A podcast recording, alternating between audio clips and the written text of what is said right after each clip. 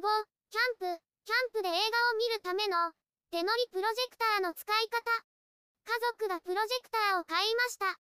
このプロジェクターは手に乗るほどの大きさです。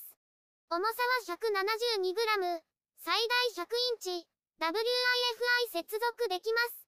バッテリーがついており、2時間使えます。詳細は箱の裏に書いてあります。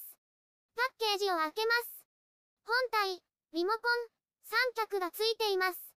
本体を取り出します。コンパクトでかっこいいです。手に乗る大きさです。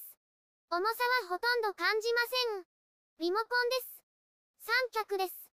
箱の底に付属品が入っています。電源アダプターと MDMI ケーブルが入っています。付属品一式です。本体を見てみる。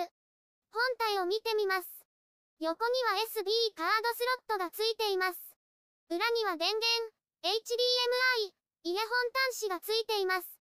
こちらには電源ボタンなどがついています。使ってみる。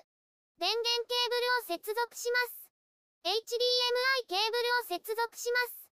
三脚を取り付けます。足を広げます。このように設置しました。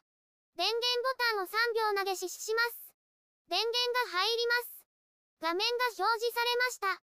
ダイヤルを回すとピントが合います。台形補正はないので位置を合わせます。上が重いのでバランス調整します。HDMI モードにしました。iPhone の変換ケーブルを使いました。動画を再生します。日中ですが十分明るいです。綺麗に見えます。HDMI 接続なのでプロジェクター本体から音が出ます。